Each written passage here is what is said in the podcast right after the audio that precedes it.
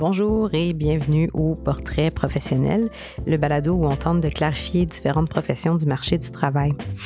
On discute aujourd'hui avec Christina Cabral. Elle est psychothérapeute, travailleuse sociale en oncologie et thérapeute conjugale et familiale. On clarifie ensemble sa réalité professionnelle sous ses trois chapeaux.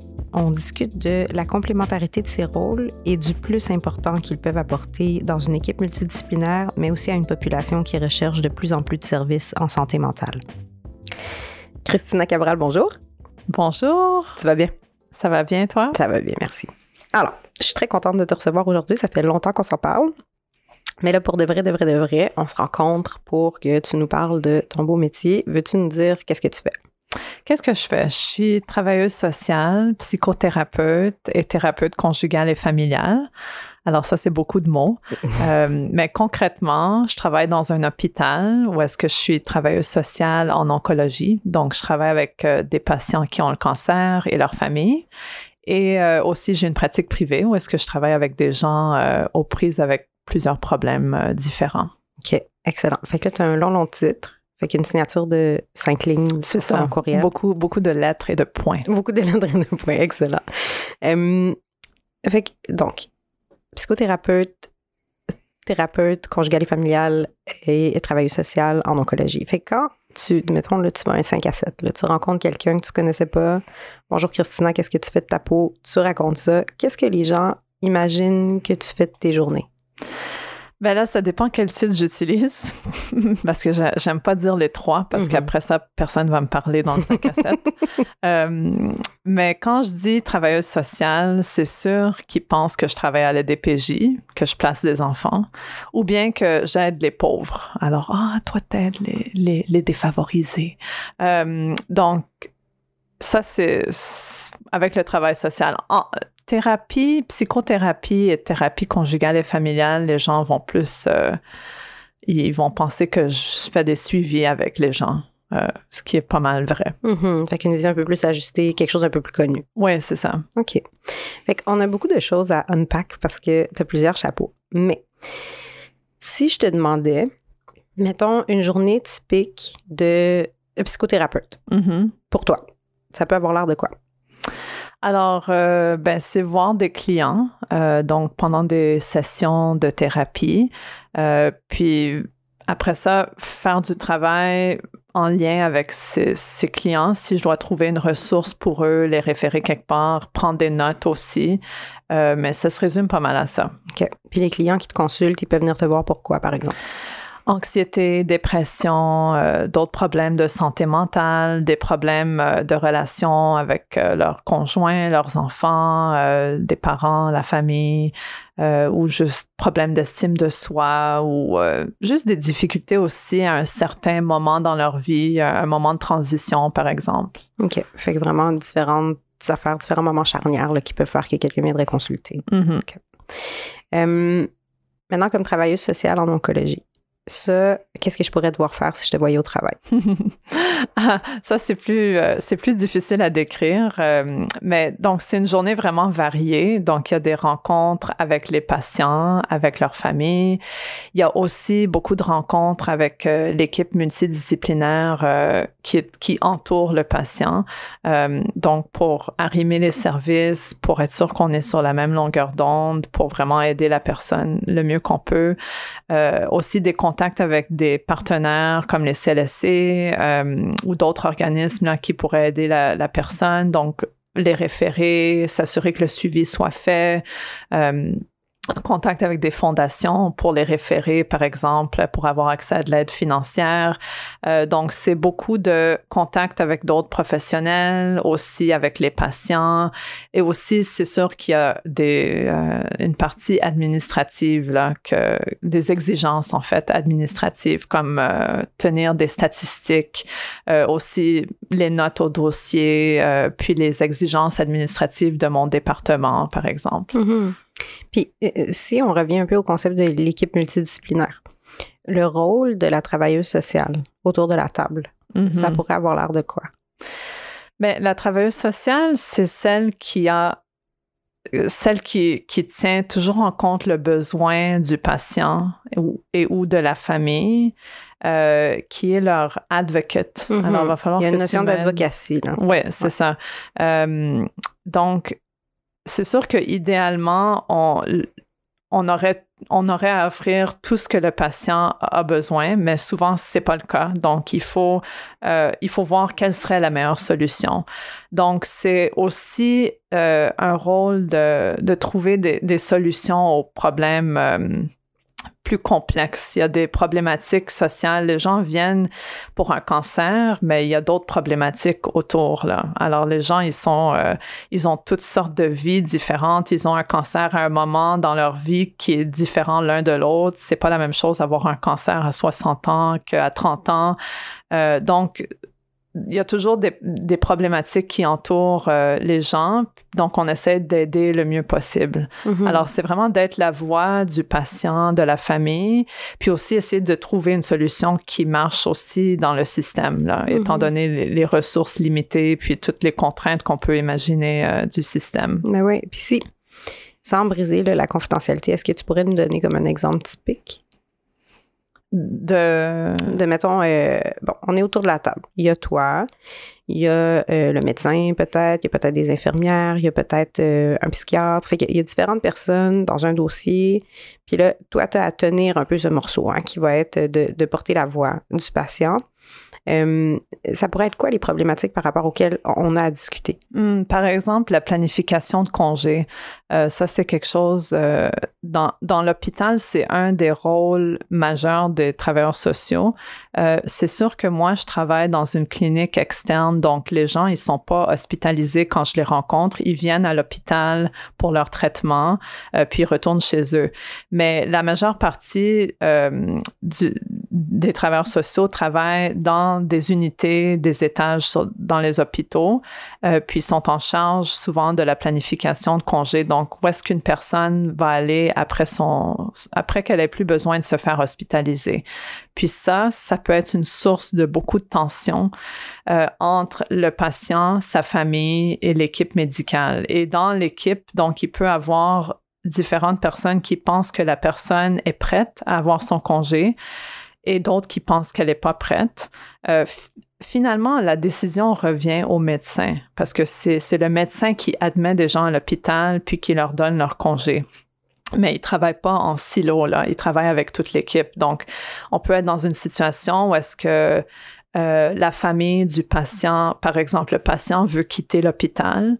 La famille qui prend soin du patient est pas prête à l'accueillir, pense, pas, pense qu'il a besoin d'être hospitalisé, n'a pas les ressources nécessaires. Euh, le physiothérapeute et l'ergothérapeute pensent que le patient euh, pourrait retourner à domicile. Euh, le médecin veut qu'il retourne parce qu'il a besoin du lit. Puis c'est pas c'est pas méchamment que je dis Mhm, ça, mais c'est vraie vraiment vie. la réalité là. C'est que les, les lits sont on lit rare, partout, hein. ouais, Mhm. dans les nouvelles là. euh, Mhm. On a besoin de lit. Donc, euh, il faut, il faut qu'il y ait un roulement. Donc, il y a toutes ces pressions-là. Euh, et la, la travailleuse sociale, ben, c'est celle qui va essayer, qui est au milieu de tout ça, qui doit prendre en compte les besoins du patient. euh, et aussi de la famille, parce que c'est dans certaines situations, il y a des patients en situation très vulnérable, donc on va dépendre de la famille pour de l'aide et aussi prendre en compte les réalités du système, comme quel genre d'aide ils peuvent avoir euh, du CLSC, euh, est-ce qu'ils vont avoir l'aide nécessaire et tout ça. Mhm. Donc, il, il peut avoir, c'est ce genre de situation très euh, complexe là, qui se complexifie, par exemple, si quelqu'un est atteint de démence ou qui est pas compétent ou qui est euh, sur entre les deux, qui a des journées plus lucides que d'autres. Alors, euh, c'est là que ça se complique. Mhm. Fait que c'est comme des situations de vie. On parlait de moments charnières, hein, il y a ça aussi. J'ai été hospitalisée, c'est passé tout ça. là. Je quitte, je quitte pas. Il y a plein d'enjeux qui viennent autour de ça. Mhm. Excellent. Euh, si on recule dans le passé un peu, si je t'avais rencontré, c'est drôle parce qu'on se connaît, il faut dire la vérité, mais euh, si quelqu'un d'autre t'avait rencontré au secondaire, euh, qu'est-ce qu'il aurait vu comme genre d'élève? Au secondaire, euh, comme académique, du point de vue. Comme euh, personne. Ouais. Ben, j'étais pas tellement préoccupée par euh, l'école. Mes parents, ils m'ont rapporté que j'aurais dit, je me rappelle pas de ça, mais ça marche là, je comprends, ça marche avec qui je suis, que je veux c'est correct pour moi d'avoir les notes dans la moyenne parce que je veux avoir un équilibre dans ma vie. Je veux voir mes amis, je veux faire mes parascolaires. Donc, je veux pas comme passer tout mon temps à étudier. Alors, c'est... Déjà, cette lucidité à ce jeune âge. Incroyable, incroyable. Euh, OK, fait que pas trop préoccupé, mais ça se passe correct. Comment est-ce que tu en viens à faire les choix qui te mènent à où tu es aujourd'hui? Ben, j'ai vraiment essayé de ne pas devenir travailleuse sociale. J'ai essayé du plus fort que je pouvais. J'ai échoué. Pourquoi donc? Euh, parce que ma maman est travailleuse sociale. Et alors, comme toute bonne jeune adulte et adolescente, je ne voulais pas faire ce que ma mère faisait. Euh, apparemment, tout le monde savait que j'allais devenir travailleuse sociale, sauf moi. Euh, tellement j'ai évité la chose. Là. Maintenant, je sais que ça s'appelle de l'évitement et du déni. Euh, mais c'est vrai que c'est une trajectoire normale pour, pour un jeune adulte. Alors, euh, ben, je, je, voulais être dans une profession où je pourrais aider des gens, mais je disais que je voulais pas aider, je voulais pas faire de la thérapie, que je voulais faire effectuer des changements globaux. Je voulais comme sauver la planète. Alors, euh, je me suis en allée, euh, j'étudiais en développement international. Donc, j'avais ce désir d'aider, mais je pensais que je voulais comme travailler aux Nations Unies, par exemple. Mm-hmm.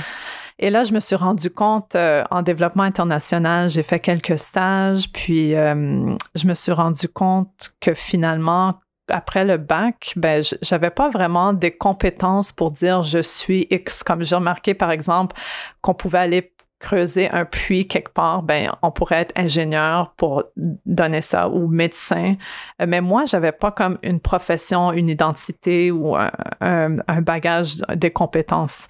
Alors là, je me suis mis à chercher, puis à, à travers les stages que j'ai fait aussi, ben, j'ai réalisé comme tout, toutes les flèches pointaient vers le travail social. Alors, malgré moi, j'ai fait une maîtrise en travail social. OK, excellent. les autres titres que tu as été chercher. Ah oui, on n'est pas rentré hein, dans la thérapie familiale et conjugale. En fait, je suis très curieuse. Je vais mm-hmm. backtrack, je recule, je recule, je recule. Mm-hmm. Personne n'a rien entendu. c'est quoi ça, de la thérapie familiale et conjugale? Littéralement la définition? Bah, comment toi tu te l'expliques? Ben, c'est, comme, c'est comme du travail social, mais ton client, c'est la famille ou le couple. Donc, il n'y a pas de. Euh, en fait, c'est le principal facteur qui différencie ça de la thérapie individuelle c'est que le client, c'est le système de couple ou de famille. Euh, donc, quand j'ai fait un stage euh, à l'hôpital où je travaille maintenant, puis c'est comme ça que je suis restée au même hôpital, euh, j'ai fait un, stage pendant ma maîtrise en pédopsychiatrie.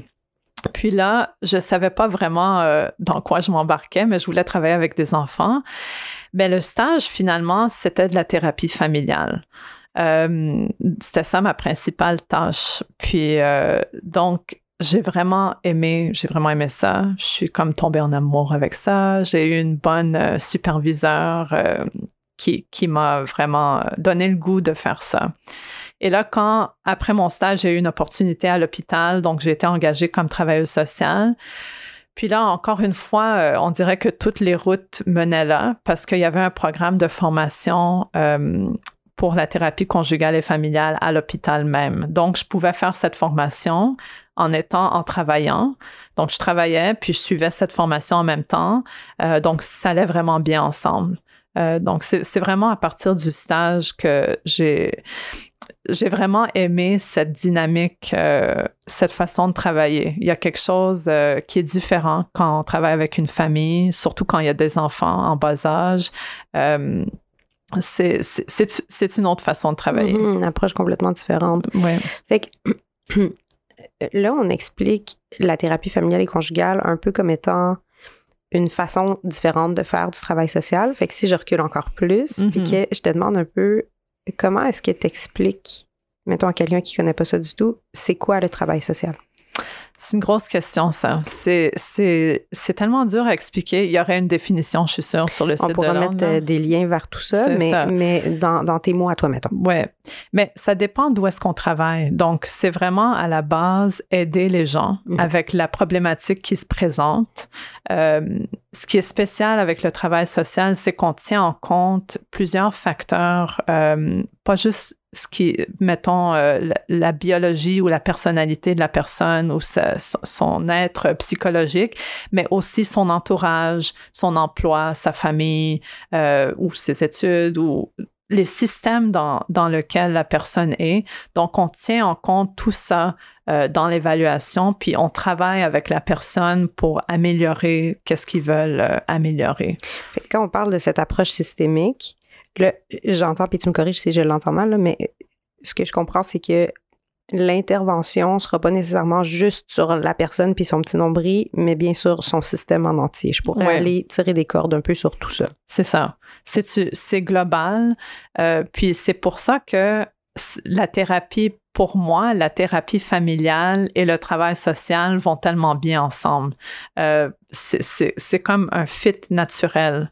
Euh, puis, par exemple, à l'université McGill, où est-ce qu'il y a un travail, un programme de formation pour thérapie euh, conjugale et familiale, ben, c'est dans l'école de travail social. C'est ensemble.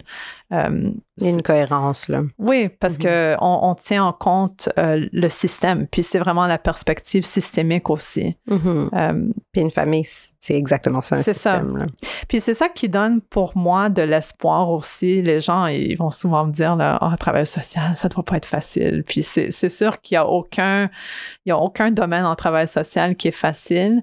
Mais des fois, quand on effectue un petit changement sur un des systèmes, donc en travail social, mettons, on change une partie de quelque chose pour quelqu'un, ou dans une famille, il y a une personne qui change quelque chose, ben ça a un effet sur tout le monde. Mm-hmm. Euh, donc, ça, ça, peut avoir des effets bénéfiques qu'on ne peut même pas s'imaginer. Alors, c'est mm-hmm. ça pour moi qui est tellement beau à voir, puis qui donne de l'espoir. De travailler sur la cascade là, de ce que ça peut engendrer. Ouais. ouais. Puis même la personne peut penser que c'est quelque chose d'inatteignable ce qu'elle veut, mais quand elle voit un petit changement dans la bonne direction, ben ça, ça lui donne aussi beaucoup d'espoir puis de courage pour les prochains mm-hmm, changements. Mm-hmm.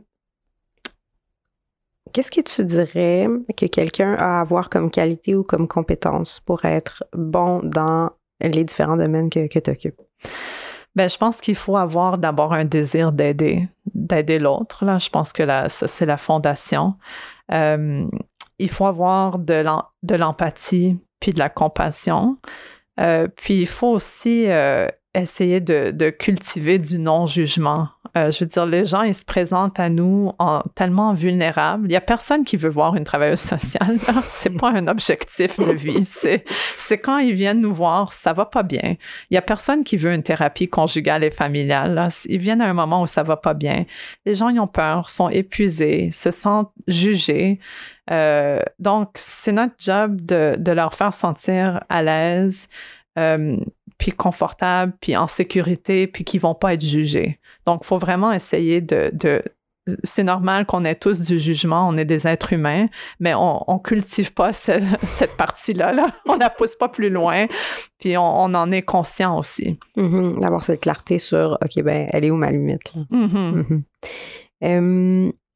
Qu'est-ce que tu dirais qui est le plus grand défi que tu rencontres au quotidien?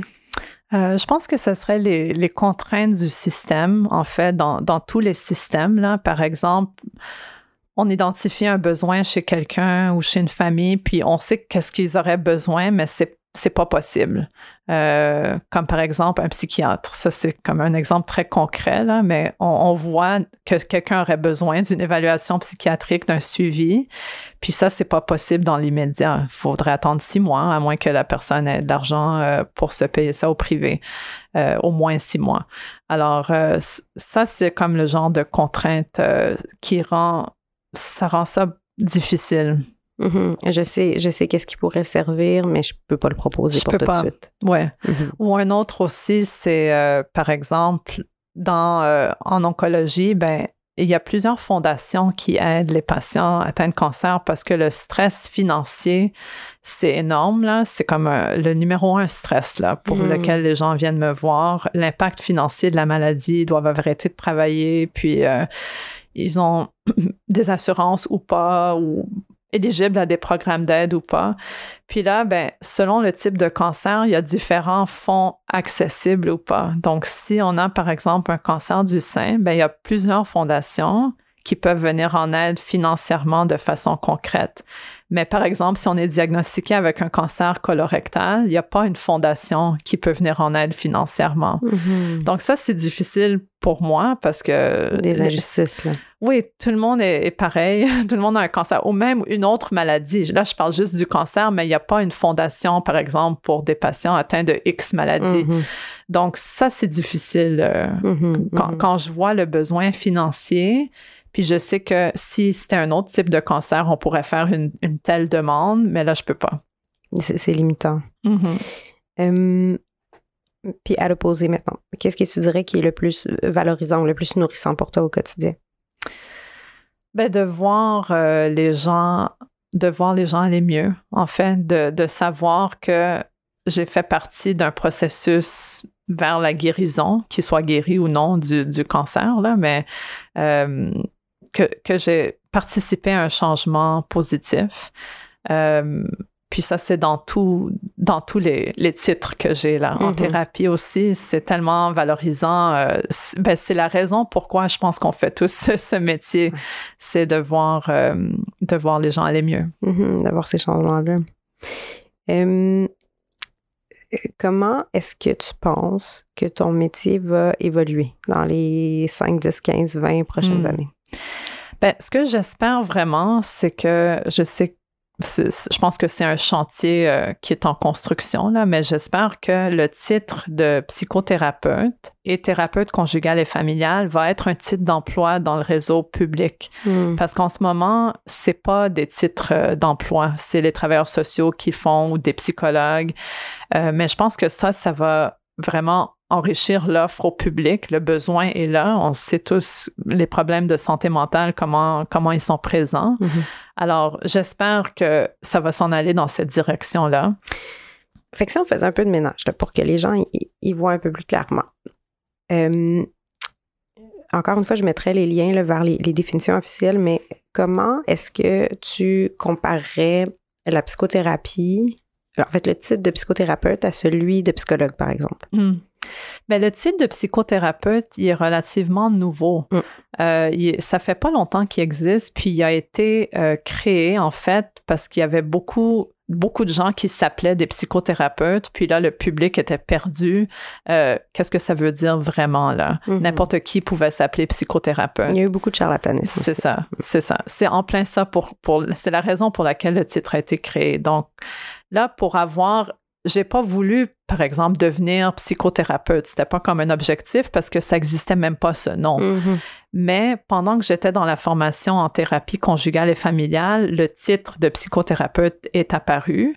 Puis là, ben, c'est devenu essentiel d'avoir accès à ce titre parce que j'avais, j'étais en train d'avoir accès au titre de thérapeute euh, conjugale et familiale. Donc, euh, je suis, je suis allée de l'avant avec ça. Mhm. Euh, mais, pour, ah oui, pour en revenir, c'est ça, j'ai comme perdu le fil.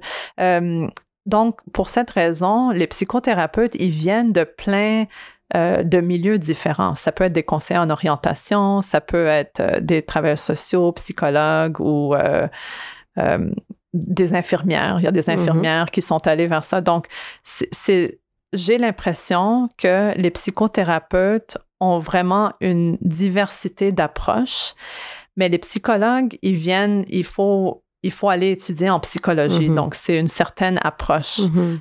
Je pourrais pas dire dans les interventions qu'est-ce qui est différent, mais c'est comme le feeling que j'ai en regardant Ouais. la, la population, mettons. Quelque chose que je constate souvent là, quand, quand j'étudie la question avec mes clients, puis tu me diras si ça fait du sens dans ta pratique, mais c'est souvent que, bon, mais exactement comme tu le disais, on peut venir de plein de branches pour atteindre le titre de psychothérapie. Je pourrais être conseillère d'orientation, sexologue, euh, comme tu le disais, des infirmières en santé mentale, euh, des psychoéducateurs, il y en a plein. Il y en a plein, il y en a quelques-uns. Je pourrais mettre la liste encore une fois. Euh, puis, ce qu'on constate souvent, c'est qu'au niveau du besoin de consultation initiale, Mhm. euh, parfois, on va chercher quelqu'un qui a un angle, donc une approche qui correspond un peu à ce qu'on va rechercher. Fait que si, par exemple, là, je donne l'exemple de, l'orientation parce que c'est celui que je connais le mieux, mais si, par exemple, quelqu'un vit des burn-out à répétition, Mhm. pourrait se dire, ah ben si je vais consulter quelqu'un qui est psychothérapeute, mais qui a une approche, euh, donc qui vient de la, de la famille de l'orientation au départ, ben peut-être qu'il y aurait quelque chose donc en lien ici, puis que la thérapie pourrait être un peu dans cet angle-là. Fait que des Mhm. fois, un peu comme une porte d'entrée. Est-ce que Mhm. ça, ça fait du sens avec quelque chose que tu verrais? Que le client. Oui, c'est dans ça, sa recherche client. initiale. Ouais. Ben, en ce moment-là, c'est que je pense que les clients, ils sont. ils, ils prendraient n'importe qui. Mhm. Parce qu'il y a tellement, il y a tellement peu de disponibilité pour le nombre de demandes. On Mm. sait là, que depuis la pandémie, ça a explosé, puis ça continue. Puis euh, donc, je sais pas si, je pense que dans un monde idéal, oui. Euh, peut-être dans le monde d'avant, là. Mhm. Mhm. Mais dans le monde maintenant, les gens, ils sont juste contents d'avoir quelqu'un, là. C'est comme... ils- J'ai remarqué aussi que les gens, ils... euh, Par exemple, les nouveaux clients, je dis mon titre, puis que je peux fournir des reçus pour assurance. Ils, ils veulent pas entendre ça. Ils sont juste contents Mhm. que je sois disponible. On Alors, revient encore à ces grands besoins criants du, du, du système, là, où est-ce Ouais. qu'on on prend ce qu'on peut. Là. Ouais. Ouais. OK, parfait. Euh, fait que oui, c'est ça. Fait que je te demandais comment est-ce que tu penses que ça va évoluer? Tu me dis, j'aimerais ça que le titre devienne répandu dans le réseau, là, que ça Mhm. devienne euh, pas juste quelque chose qu'on peut se payer au privé. Mhm. Puis quel impact ça aurait que ça soit répandu dans le réseau selon toi? Ben, il y aurait, je pense qu'il y aurait moins, ben, il y aurait plus de facilité pour les gens à avoir L'accès au accès service. au service. Puis, il y aurait, il y a des situations où est-ce que les, les thérapeutes conjugaux et familiaux, ils allègent le, le fardeau des autres professionnels dans le système? Parce qu'il y a, nulle part où les référer présentement. Ben, il y a des, il y a des listes d'attente, là. Il, y a des, il y a des petites cliniques Mhm. euh, dans le système, mais c'est pas officiel comme quand on, on veut être référé à une travailleuse sociale, ben, on, on sait le, le chemin, là. Tous-. Tous les médecins puis les infirmières connaissent le chemin, mais pour thérapeute conjugal et familial, on, on connaît pas. Puis donc, ça allégerait la détresse des gens. euh, ce qui allégerait aussi tout ce qui va autour du traitement. En, en fait, c'est un autre changement systémique. Euh, quand on prend soin de quelqu'un puis de sa famille, ben ils n'ont pas besoin d'être, euh, par exemple, en train de- d'envoyer des courriels à l'infirmière tout le temps. Mhm. Euh, puis les infirmières le voient, elles le disent, on voit une différence quand quelqu'un est suivi en travail social ou pas suivi. Mhm. Alors, si on aurait des thérapeutes conjugaux et familiaux, ben, il y aurait cette prise en charge qui serait rassurante pour tout le monde, en fait. Mhm, mhm. Ça serait bon pour le patient, puis ça serait bon pour l'équipe multidisciplinaire aussi. Euh, dernière question dans ma grande série de questions. Euh, si quelqu'un te disait qu'il était intéressé par ton domaine, qu'est-ce que tu leur dirais dès maintenant qu'ils pourraient Mhm. faire pour s'en rapprocher un peu? Euh, aller en thérapie, non. Ils vont en avoir besoin. Ils vont en avoir besoin. C'est jamais perdu. Mais euh, faire du bénévolat, euh, je pense que c'est ça apporte ben, ça apporte beaucoup à, à la personne qui en fait, ça apporte aux autres, mais ça permet d'identifier avec quel genre de population on aimerait travailler, quel genre de tâches. Euh, J'ai fait beaucoup de bénévolat avant. euh, Il y a les stages aussi, mais même avant les stages, euh, ça aide à cerner là qu'est-ce qu'on aime, puis dans quoi dans quoi on se voit, parce qu'on pourrait être impliqué de plein de façons en Mhm. travail social ou C'est un domaine qui est super large. Fait que de voir la clientèle, de voir les milieux, de voir le type de tâches, fait que de commencer à découvrir ça à travers le Mhm. bénévolat. Mhm. Super intéressant. Alors, pour conclure, viennent maintenant quelques questions en rafale. Mhm. Donc, en un ou deux mots. Es-tu prête? Je suis pas bonne à ça. Oui, je sais. euh, Tous euh, mes gentils invités en, en relation d'aide, ils détestent ces questions. Je vois ta face. Je- J'explique à tout le monde la belle face que j'ai devant moi qui me dit Je veux pas jouer à ton jeu, mais qui va jouer quand même. Je vais jouer. Voilà. Alors, en un ou deux mots, le travail, c'est. Valorisant. L'école, c'est. Non, je peux pas. C'est plate ou c'est le fun? C'est les deux. C'est les deux. Euh, la carrière, c'est? C'est ma vie. Mhm. Euh, la conciliation travail-vie, c'est? Être disponible. Mhm. Euh, Qu'est-ce qui te motive à sortir du lit chaque matin? Mes deux réveils matins de 5 ans et 2 ans. C'est sûr que c'est une forte motivation. Euh, être un adulte, c'est. Avoir des responsabilités. Mhm, mhm, mhm. On fait des lunchs, hein, des fois. C'est ça qui se passe. Euh, quel conseil est-ce que euh, tu donnerais à Christina que tu croiserais là, en sortant du bureau, là, qui a 20 ans? Qu'est-ce que tu lui dirais? Relax, ça va être correct. Ça va être correct. Mm. Christina, ça a été très, très, très, très le fun. Merci. Merci. Oui. Oui, merci. Merci à notre invité et merci à vous d'avoir écouté cet épisode des Portraits professionnels. Pour plus de détails sur cette profession, visitez notre site internet au www.saltoconseil.com.